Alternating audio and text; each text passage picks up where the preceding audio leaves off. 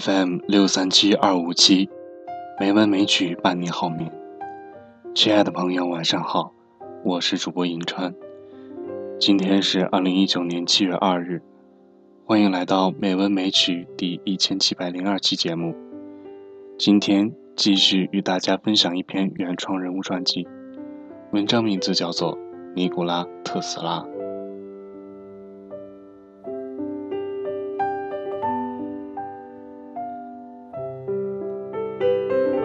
特斯拉的后半生略显低调，他并不是再无建树，不过不再像之前一样锋芒毕露。终其一生，他一直是一个高产的专利印刷机。他慢慢适应了游走在上流社会的生活方式。早年间不愿意和人交流的少年，并不是真的不善言谈。那时的特斯拉。尚且不愿意做这些没有意义的事。在美国辗转多年的他，才慢慢意识到，这人世间并不仅仅只有自然世界。探索未知是乐趣，人类也是未知的东西，甚至更加复杂。一九零零年以后，特斯拉慢慢成了纽约的大名人。富豪和政客以认识他为荣，他也得到了许多名媛的芳心。但这些并不是特斯拉最终想要的。和更多的人来往不是目的，是了解世界的另一面的路径。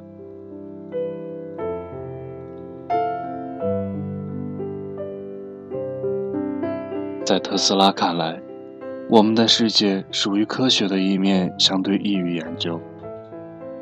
人类几百年的近代科学史里，已经有了一整套方法论，每一天都有成千上万的科学家为之努力。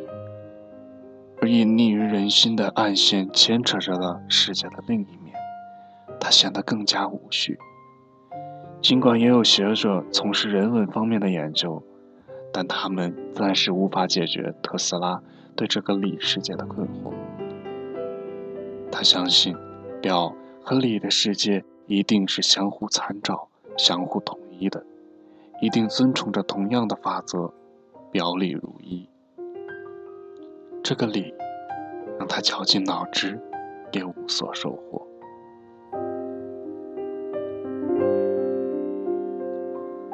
特斯拉的前半生足够的经验，而后半生可以用传奇来形容，一个模糊的传奇。他的一生中最引人议论的话题，除了通库斯的嫌疑之外，就是他游走在各国之间的生意。我们知道，这位天才人物在科学上涉猎甚广，很多脑洞受限于条件而没能亲自付诸实践，他就不得不去寻求更多的外界支持，比如悬浮飞行器。它可能类似于我们后来所说的飞碟。他在一九三四年向纳粹德国的空军元帅展示过这种机器。后来，纳粹的飞碟同样成为了一个流传数十年的神秘传说。坊间对它是否存在、采用怎样的设计等问题都是津津乐道，而特斯拉早在一九零八年就给出了解释。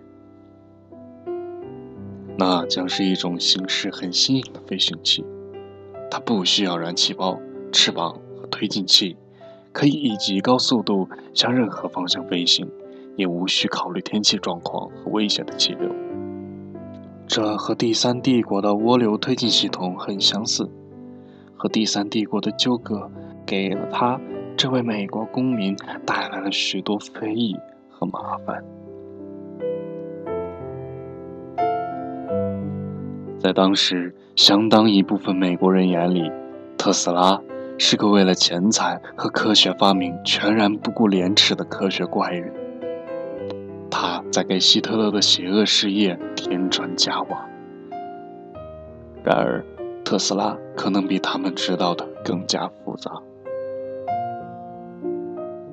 美国公民尼古拉·特斯拉甚至是苏联秘密势力的一员。他在不知什么时候加入了苏俄之友的秘密组织。一九三四年时，他说苏联方面在考虑他的设计建议，执行一系列的军备计划，和之前向德军展示飞行器一样。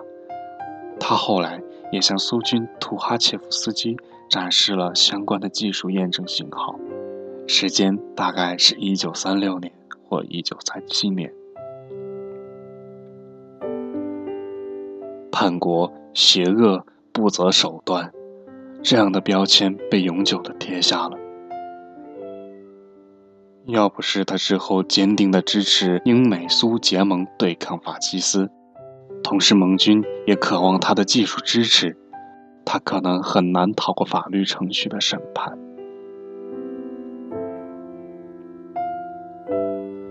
这个一生为全人类奉献的家伙，为什么要在晚年把毁天灭地的恐怖武器推销给法西斯分子呢？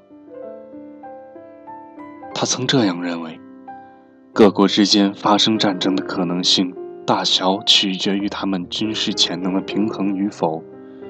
如果国家之间达成平衡，那么战争就不会发生。即使放在现在，这样的观念。也应该不能被大部分人接受吧。天才和疯子的两面在特斯拉身上浑然一体。他做着成为天使的梦，却没有意识到自己只能做恶魔。特斯拉的思维早就超越了我们人类文明发展的程度。他是在用未来的原则去设计二十世纪的世界。就好比用当今的道德或者制度去试图终止皇帝和蚩尤的战争一样，是不可能成功的。凌驾于时空之外，也就失去了掌控时空的机会。就在白宫决定开会讨论特斯拉一系列军事技术的构想的前一天，特斯拉在纽约的寓所中与世长辞。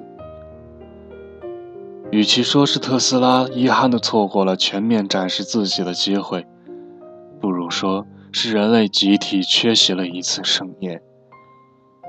迄今为止，我们仍然不知道特斯拉那件千奇百怪的机器图纸和设想，有多少是天才的预见，又有多少是他那巴尔干风情的狂想曲。天选之才银芒版。混沌往来，终一生。